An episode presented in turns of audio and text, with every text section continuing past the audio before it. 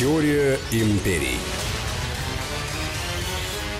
Здравствуйте, друзья! Это «Теория империи», Сергей Судаков. И Анна Шафран. Мы продолжаем проводить параллели между Древним Римом и Соединенными Штатами Америки, потому что известно, Америка была построена по образу и подобию Древнего Рима, а если мы знаем, как когда-то проистекали события, значит, можно предположить, как они будут разворачиваться и сегодня. И мы продолжаем наш увлекательный радиосериал – да, дорогие друзья, э, мы много о каких темах уже поговорили. Мы пытались сравнить э, устройство Соединенных Штатов Америки и Древнего Рима. Мы с вами как-то говорили о том, э, как были устроены общества, но мы не говорили о том, насколько важно была социальная мобильность в Риме и как работает социальная мобильность в Соединенных Штатах Америки. Существует очень много ошибочных мнений, что, например, Америка это исключительно американская мечта. Любой человек, который попадает в Америку, он имеет уже абсолютные шансы на успех. Вот сегодня мы как раз поговорим о том, насколько развенчиваются вот это все легенды по поводу американской мечты, и мы э, проговорим, наверное, о том, что называется настоящая римская мечта. Дело в том, что американская мечта это абсолютно была э, непридуманная вещь, а в Риме уже это было 2000 лет назад, и, конечно же, создавались все предпосылки для того, чтобы собирать лучшие умы, лучшие кадры, и представители лучших семей, пусть даже не самых знатных, но богатых, у себя в Риме. Ну, давайте по порядку. А, дело в том, что вот начиная со времен Августа он создал очень мощное сенаторское сословие и полностью реформировал всадников. А, для того, чтобы а, показать, что власть очень сильно нуждается в ограничении. И была очень простая идея, что всадники получили достаточно большие полномочия и прежде всего занимались э, административными вопросами, в том числе занимались вопросами сбора налогов. Получилось так, что э, Рим никогда не был кастовым обществом. Многие все говорят, что вот Рим это жесткое кастовое общество, родился крестьянином, всю жизнь будет крестьянином. А вот нет. Рим никогда не был кастовым обществом, он был как раз тем обществом, которое называется классическим, практически капиталистическим обществом. Ты мог переходить из одного класса в другой. Вот почему-то многие про это не говорят. Не говорят про то, что социальные лифты в Риме работали по-настоящему. Ну, представьте, что человек э, родился в деревне, э, потом э, каким-то образом он разбогател, он получил э, возможность обучаться, он поехал в Грецию, получил образование. Дальше у него есть определенные шансы на рост. Самая большая цена, которая была в Риме, это цена за римское гражданство. Его можно было купить. А как вы полагаете, вот американское гражданство можно купить? Ведь все говорят, что американское гражданство ну, не продается, она эксклюзивна, она исключительно, и нужно сделать что-то неимоверное, чтобы получить американское гражданство. Ну да, а, либо через брак, либо по сути рождения – но никто же не отменяет простых вещей. Если вы приходите и говорите, я готов проинвестировать 100 миллионов долларов в экономику данного штата, в экономику данного города, я готов создать тысячу рабочих мест. Как вы думаете, у вас есть шансы получить американское гражданство? Конечно, есть. Вот абсолютно та же система работала в Риме, когда богатые провинциалы, они приезжали в Рим, и им нужно было, самое главное, получить ходатайство. Ходатайство от кого-то из чиновников. Посмотрите, ничего не изменилось. Ходатайство губернатора либо ходатайство мэра. Они ходатайствуют о том, что вам нужно сделать гражданство, потому что вы являетесь просто неотъемлемой частью данного общества, и вы привносите то, что называется в Америке add value, добавочный продукт. И понимаете, в чем дело? Каждый раз система она остается абсолютно прежней. Социальная мобильность, она обусловлена прежде всего тем, насколько каждое государство готово вытягивать чужие умы, готово вытягивать чужие кошельки, чтобы обогащение империи происходило постоянно. В Риме самым простым путем а, добиться чего-то в жизни это было, конечно же, служение в армии. Как только а, можно было поступить в римскую армию, а, надо понимать, что огромное количество было основных войск и были вспомогательные войска. Вот вспомогательные войска состояли из перегринов это из э, жителей империи, которые не имели практически римского гражданства. То есть, по большому счету, они имели ограниченные права, но, но не римское гражданство. То есть, а их действительно называли исключительно перегринами. Вот если 25 лет они служили в армии, Даже в вспомогательных войсках, ну, представьте, они просто работали на кухне, они пекли хлеб, либо они были просто а, теми, кто обслуживал а, конницу. Они могли получить очень важный документ. Этот документ назывался очень просто. А, это был Цивитас Романа. Через 25 лет любой солдат, если он не умер, он получает настоящее римское гражданство. Понимаете, что это означает? Это означает, что если военную службу начинают в 16 лет, то а, возрасту там, 37-40 лет, если есть шансы, вы можете стать настоящим римским гражданином. Но вы делаете это не для себя. Вы прекрасно понимаете, что у вас нет шансов, и вы делаете исключительно для своей семьи. Если вы а, являетесь сыном солдата Перегрина, то вы уже становитесь не солдатом из вспомогательной армии, а становитесь вот именно этим легионером. Помните, вот очень многие путают как раз простого легионера, сравнивают его с, а, а, как раз с перегринами. А это большая разница. Когда нам показывают даже во многих фильмах, что а, Рим набирает всех тех, кто а, не имеет римского гражданства для свою армию, и называют их легионерами – это неправильно. Легионером может быть только тот, кто имеет полновесное римское гражданство, либо он является сыном солдата, то есть перегрином. И вот такие легионеры, они могут э, рассчитывать на определенное продвижение. А, если ты э, во втором поколении от перегрина рожден, то ты действительно всю жизнь останешься легионером. У тебя все, это твой потолок. Потолок по рождению. Ты не можешь быть никем другим. Но вот уже его внук, простого перегрина, он может стать унтер-офицером. То есть он может уже э, расти, он может стать младшим офицером, и даже он может стать всадником. То есть это род должен заслужить такую Совершенно привилегию. верно. Ты абсолютно правильно говоришь. Это э, очень интересная история. Э, третье поколение может абсолютно считаться римским поколением. Это уже настоящие латиняне, все те, кто являются неотъемлемой частью плоти от плоти Рима а вот остальные должны быть просто рождены в Риме, должны иметь римское гражданство. Но Рим всегда был заинтересован в том, чтобы получать новую кровь. Дело в том, что Рим прекрасно понимал, что исключительно ту кровь, которая есть сейчас, та кровь, которая существует, так называемой элитистской или э, пред, пределитой, которая существует в Риме, они очень сильно загустевает, эта кровь. И это все те, кто так или иначе будут не способны создавать величие страны. Величие страны должно всегда пополняться новой кровью.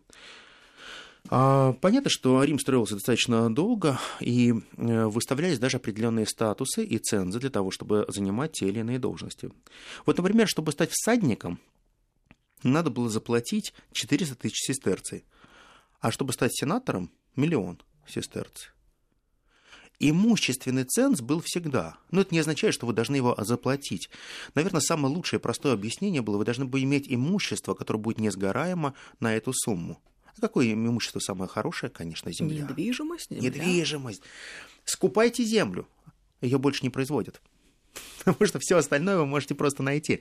А земля будет всегда очень важна. И получается так, что все те, кто хотел когда-то продвигаться, это было очень важно скупить землю. Происходили даже целые махинации, как скупала земля, а потом обыгрывалась целая рекламная кампания, увеличивая статус этой земли ты не представляешь, что было. То представь, это вот э, феномен классический, я, я переведу на русский язык, это проще будет понятно.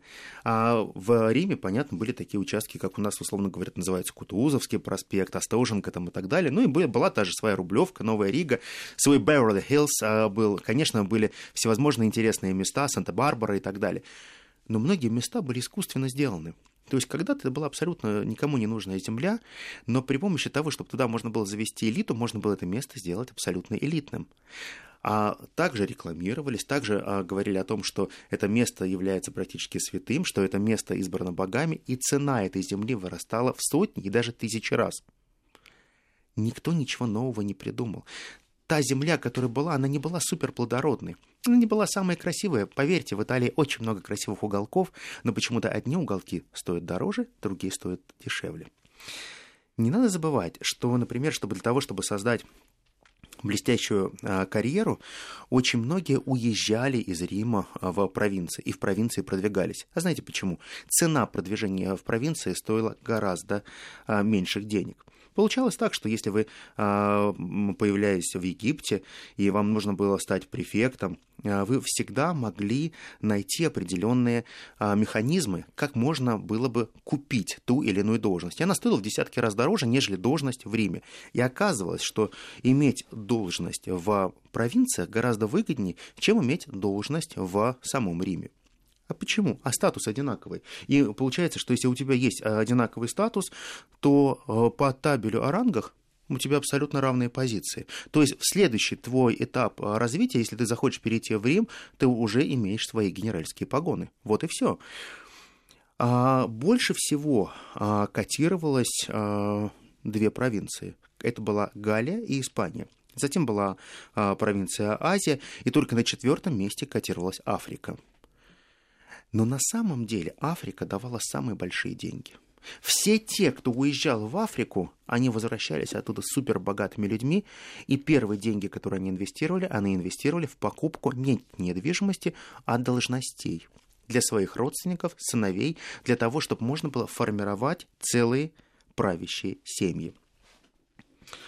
А, дело в том, что а, практически в каждом а, городе была система магистратов – но в магистраты можно было попасть и обычному человеку, и считалось, что самый правильный путь как можно было развиваться из низших а, должностей в высшую, это пройти а, путь в квестуру, притуру, и дальше можно было уже говорить о том, что а, ты можешь стать не новым человеком, а настоящим римлянином, который достоин уже больших побед.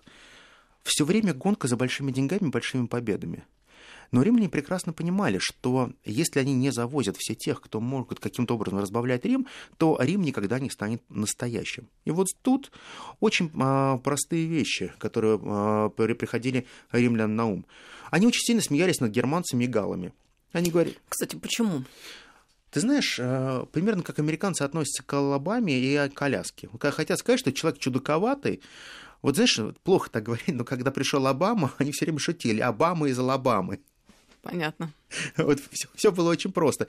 А знаешь, откуда пошла Алабама? Из э, родина Форест Гампа, Алабама. Что там все Форест Гампы находятся именно в Алабаме. Если хотят сказать, что чукча такой, ну, не такой, немножко, то, конечно, говорят про Аляску. Или вот прям у них все анекдоты про них строятся и так далее. Вот э, в Древнем Риме то же самое говорили про галов, такие же истории. Когда хотят сказать, что человек чудаковатый, говорят, да у него в роду точно кто-то был из галов. Дело в том, что галы были очень прямы. А, выражение чувств, эмоций, споров. Ну, Они ну, такие как... мужики были настоящие, в отличие от этих разнеженных римлян с их вакханалиями и прочими. И термами. Всякими странными штуковинами. Да, а, понимаешь, да, действительно, настоящие мужики, очень прямолинейные, которые держат слово. Римляне вообще не понимали, а слово можно дать только перед богами. А человеку слово не надо давать. Понимаешь, ибо как ты можешь давать слово смертному? Сам дал, сам взял. Правильно. Обратно. Правильно, правильно. Понимаешь, когда а, они даже клялись, считалось как определено суеверием, если они произносили клятву и держали несколько камушек а, в, в ладони, то это означало, что любая клятва не стоит ничего. Поэтому многие из них говорили, да, да, я клялся перед Сенатом, да, я клялся, но никто не заметил, что я а, скрестил ладошку или у меня там были камушки, я был не абсолютно нечестен. Это было нормально. Но сам механизм выборов, сам механизм тех социальных лифтов, которые были налажены в Риме, он был фантастический. Дело в том, что а, Рим давал всем возможность. Возможность заработать, возможность э, приобрести себе должность, возможность войти в настоящие правящие классы. Рим никогда не ограничивал никого, а, если у тебя были возможности. Идея очень проста. Если у тебя есть деньги, значит, у тебя есть талант. Если у тебя есть талант, значит, ты любимец фортуны. Если ты любимец фортуны, то твой путь в политическую элиту. А если у тебя всего этого нет, то, увы, ты должен быть в другом месте. Мы сделаем небольшую паузу, продолжим через пару мгновений. Это «Теория империи» Сергей Судаков и Анна Шафран. Теория империй.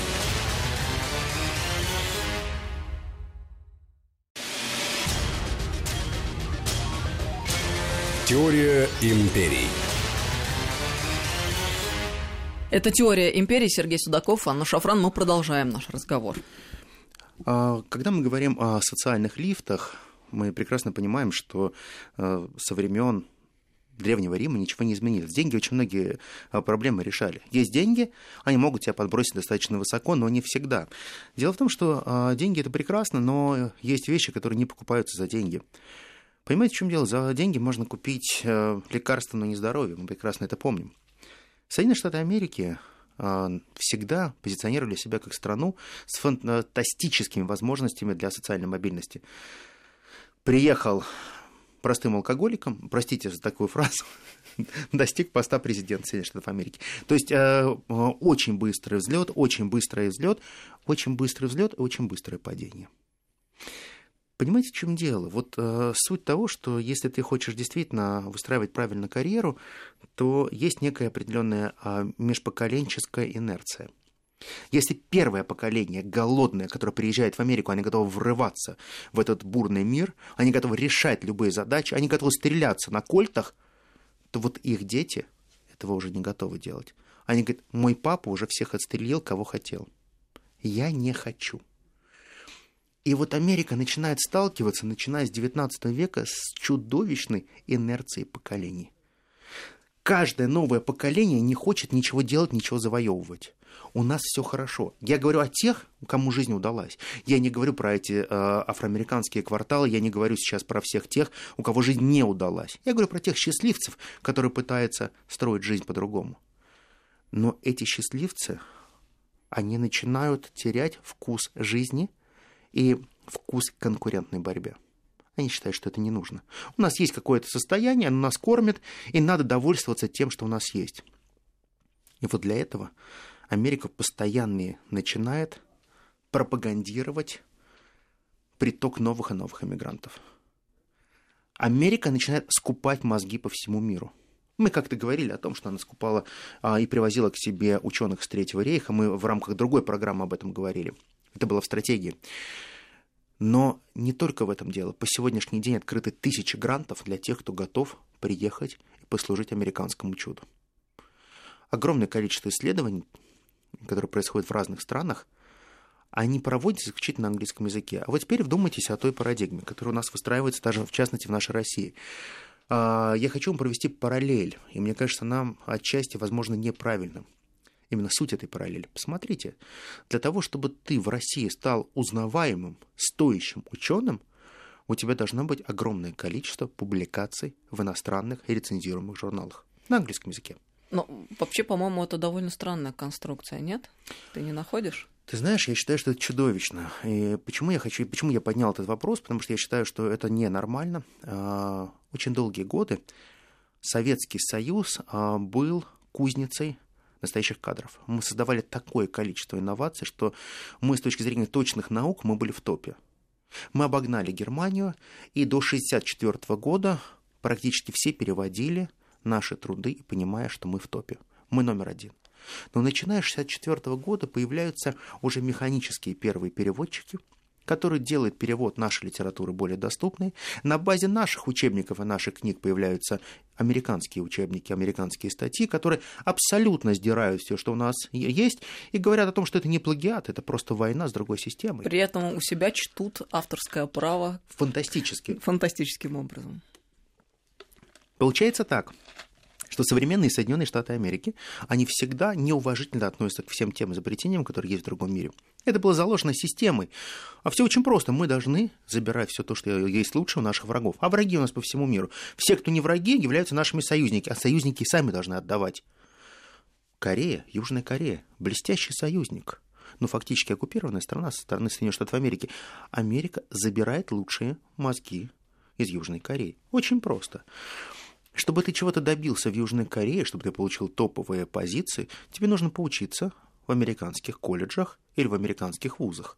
Тогда у тебя есть шанс, потому что ты уже отдал дань большому брату и поставил галочку, что у тебя есть кровная связь с большим американским континентом. Нет, до свидания. Это огромное сито, которое просеивает всех. Так вот, если вернуться к тому вопросу, который я сказал, что Соединенные Штаты Америки создали целую систему откачки знаний и умов, то посмотрите, огромное количество статей умных, грамотных, правильных со всего мира должны быть написаны только на одном языке, на английском. Если вот ты пишешь на русском языке, а не на английском, тебя не могут включить в цитируемые журналы, у тебя очень низкий индекс цитируемости, и, конечно же, у тебя не будет надбавок, доплат и так далее. Кто-то создал систему, в том числе в Россию, когда мы должны устраивать гонку для того, чтобы все то, что мы придумываем, все то, что мы изобретаем, все свои лучшие идеи, лучшие мысли выбрасывать на всемирный рынок на английском языке. Как можно сказать о том, что кто-то в чистом виде это не скопирует? Ведь по большому счету, вы помните, что Кольт не изобрел Кольт. Он просто усовершенствовал модель. Он просто купил лицензию, которая бросовая была, которая не нужна была никому, довел ее до ума, но никто не помнит имя того человека, который изобрел сам аппарат, который перещелкивает барабан и выстреливает патрон. Всем давно наплевать на этого человека, но все помнят Кольта. Все помнят Кольта, потому что на 90% вся армия, вся полиция вооружена именно Кольтом. Я говорю про Америку. А вы теперь представьте, вы делаете новые знания, эти новые знания, новые идеи, вы выбрасываете их на рынок просто бесплатно. За то, что вам ставят галочку, что вы процитировались в том или ином журнале. Вы получаете хорошие очки, но это очки означают, что вы свои идеи дарите в том числе конкурирующим фирмам, конкурирующим сингтанкам и конкурирующей нации. Я прежде говорю про Америку. А теперь давайте вернемся в Соединенные Штаты Америки и все-таки разберемся, а как же там проходил процесс роста, что там происходит в социальной мобильности и что такое оценка социального статуса. Дело в том, что э, в Америке было проведено достаточно большое исследование с 1999 по 2019 год – а, в журнале Proceeding of the National Academy of Science а, огромное количество было создано статистических методов, и была проведена определенная работа, которая была а, разбита на 539 категорий. То есть э, суть в чем была? Разбить всех граждан на разные профессии, и все эти профессии проранжировать от цифры 9 до 93. То есть, по большому счету, посмотреть статус твоей профессии. Присвоите просто число. Где 9 было число чистильщика ботинок, а, условно говоря, 90 – это супер крутой кардиохирург с сумасшедшими гонорарами, приравняв его тоже к суперадвокату там, и так далее. То есть человек, который, то есть по большому счету 95, кто мог получить, это человек, который зарабатывает примерно 100 миллионов долларов в год с нормальной зарплатой. Хорошая, нормальная зарплата. Хорошая, мне нравится. Ну, отличная лучше. А, и вот что было интересно. В этой 100-бальной шкале оказалось очень интересные факты. Если отец а, входит а, в балл от 80 до 100, ну, примерно, это топ of the top, то даже если у него сын не имеет IQ вообще – слабо разговаривает, плохо соображает и всю жизнь сидит на марихуане, ниже 26 он уже не упадет. Ничего себе, какая интересная конструкция. Чем это отличается от того, что было в Древнем Риме? Да ничем не отличается. Понимаешь, в чем дело? Если у тебя уже есть статус семьи, ты можешь вообще ничего и не нам делать. рассказывают про страну возможностей да. и американскую мечту.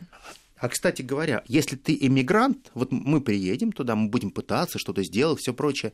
Наш потенциал, опять же, согласно этому исследованию, вот если бы мы были рождены, мы могли бы занять так называемую семидесятку. А так как мы не можем попасть в эти большие 70 и выше, у нас наше ранжирование специальностей, в которых мы можем работать, будет состоять от 30 до 50. Короче говоря, страна возможностей, где вовсю цветет сегрегация. А ты знаешь, да, да, да. Вот абсолютно везде это сегрегация. Слушай, вот чем больше говоришь, тем больше убеждаешься, что э, реально эта свобода, она где? Вовсе не там, где она продекларирована. А ее там нет свободы. Вот ты понимаешь, в чем дело? Что получается так? А, римляне полагали, что если твой отец уже чего-то добился, и твой отец сенатор, то у тебя есть все шансы быть тоже сенатором. Если твой отец всадник, ты будешь всадником. Но если твой отец император, у тебя тоже есть неплохие шансы кем-то быть в этой жизни. Но, возможно, тебя убьют про в раннем возрасте, но это уже издержки производства. Но в Америке, в современной, еще раз, 2019 года исследования. Исследования проводились достаточно долго. Практически это э, огромнейший труд был сделан с, 2000, э, с 1999 по 2019 год. 20 лет. Это было огромное количество исследований проведено в рамках вот этого большого э, проекта. А идея проекта была на самом деле очень проста, чтобы понять, а кто нужен Америке, кого следует покупать, какие умы следует привлекать, какие профессии являются наиболее востребованными, какие профессии являются так называемыми одноразовыми. Тебя попользовали и выкинули. Ты же можешь огромное количество умов приглашать так называемой одноразовых умов. Да, такой термин есть в Америке. Одноразовый ум. Когда ты изобрел что-то очень интересное, Зачем покупать твой патент? Зачем делать так, чтобы а, ты был совладельцем этого патента? Тебе проще перетащить к себе, дать тебе съемную квартиру, арендную машину, дать тебе достойную зарплату и через пять лет вышвырнуть тебя. Ты станешь неинтересен. Но ты-то будешь думать, что твои дети будут жить богато, счастливо, потому что ты изобрел чудо. Одноразовое изделие, одноразовый человек. Попользовали и выбросили. Попользовали и выбросили. Для Америки это нормально.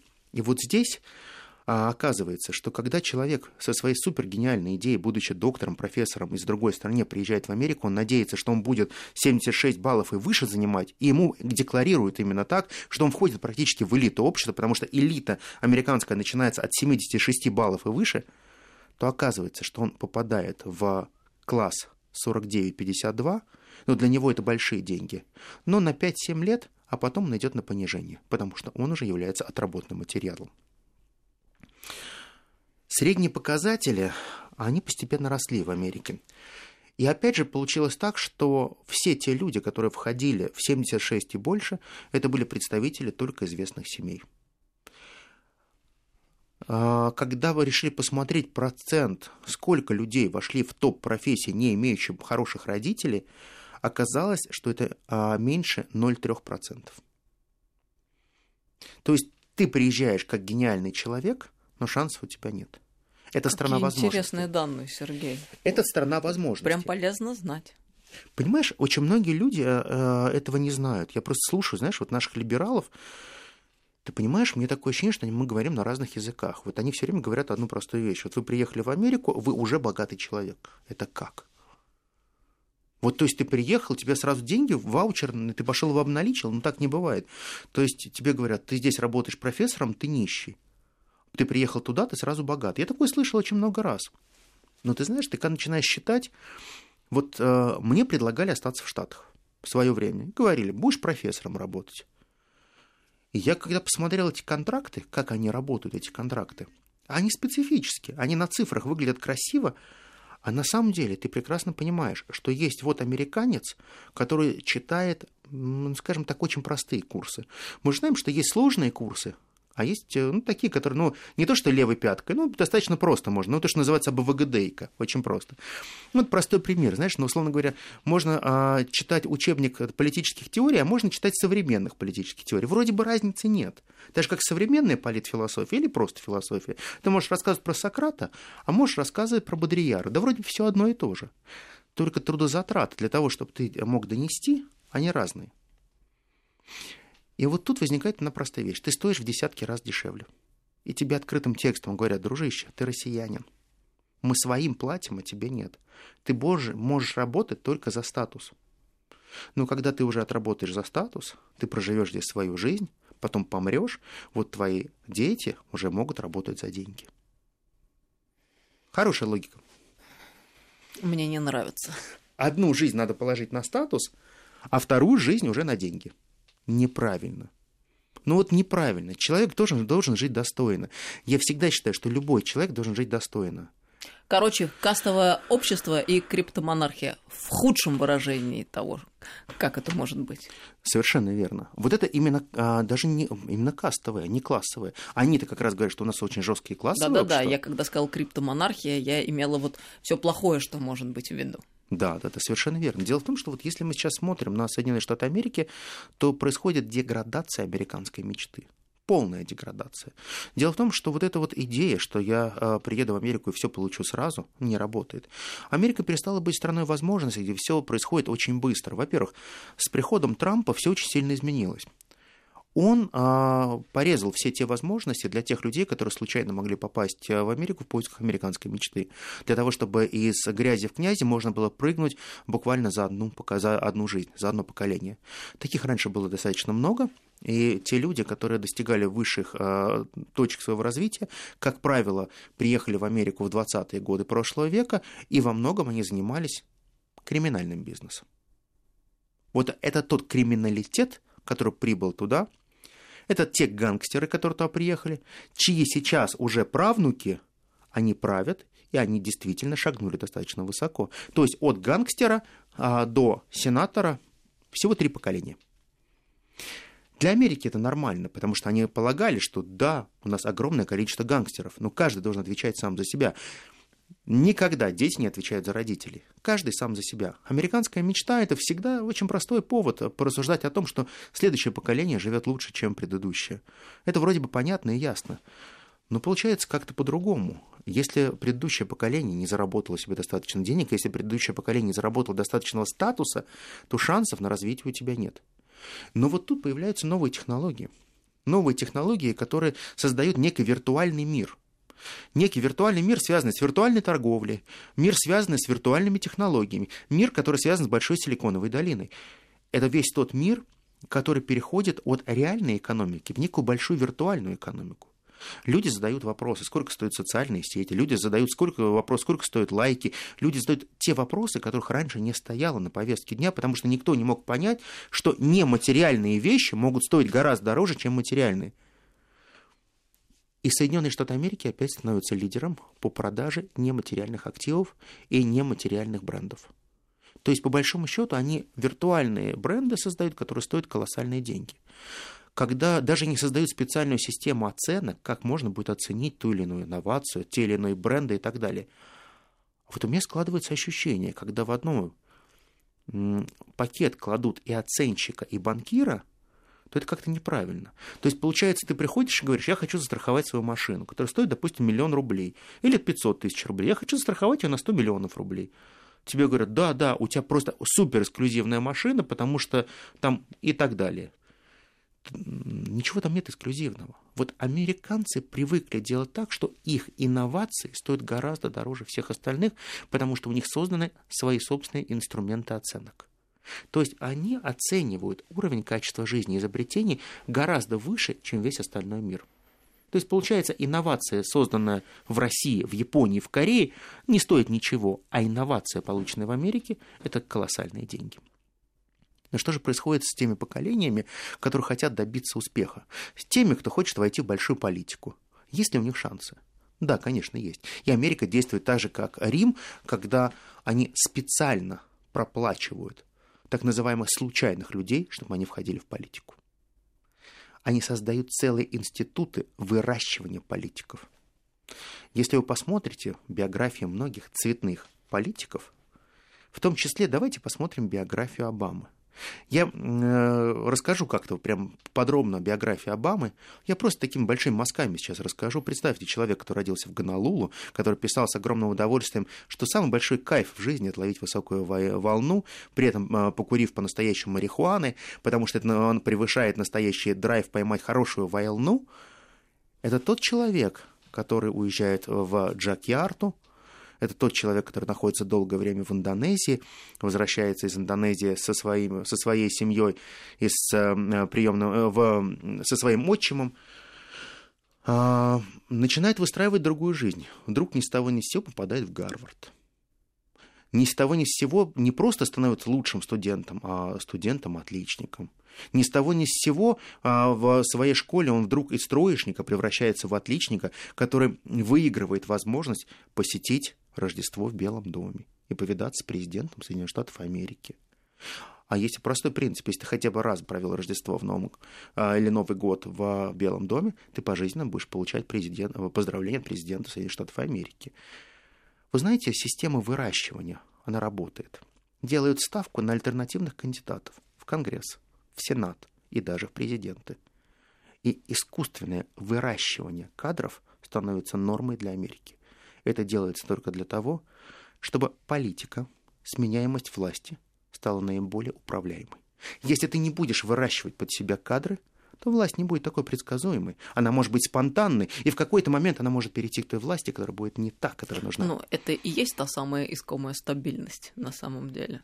Понимаешь, она стабильность искусственная. Это та искусственная стабильность, которая называется большая видимость. И мне кажется, что сейчас мы подходим к тому, что большая иллюзия, большая игра или большой обман в какой-то момент даст трещину. И в какой-то момент маленький мальчик крикнет «Король все-таки голый». Очень интересно, Сергей. И вдвойне интересно, что это закончилось мыслью о том, что жизни нет в искусственно созданных конструкциях. Это а это значит, мы можем вполне задаться вопросом, перспективны они или нет. Да, совершенно верно. Сергей Судаков. И Анна Шафран. Это «Теория империй». Всем всего доброго, друзья, и до новых встреч. Всех благ, до новых встреч. Теория империй.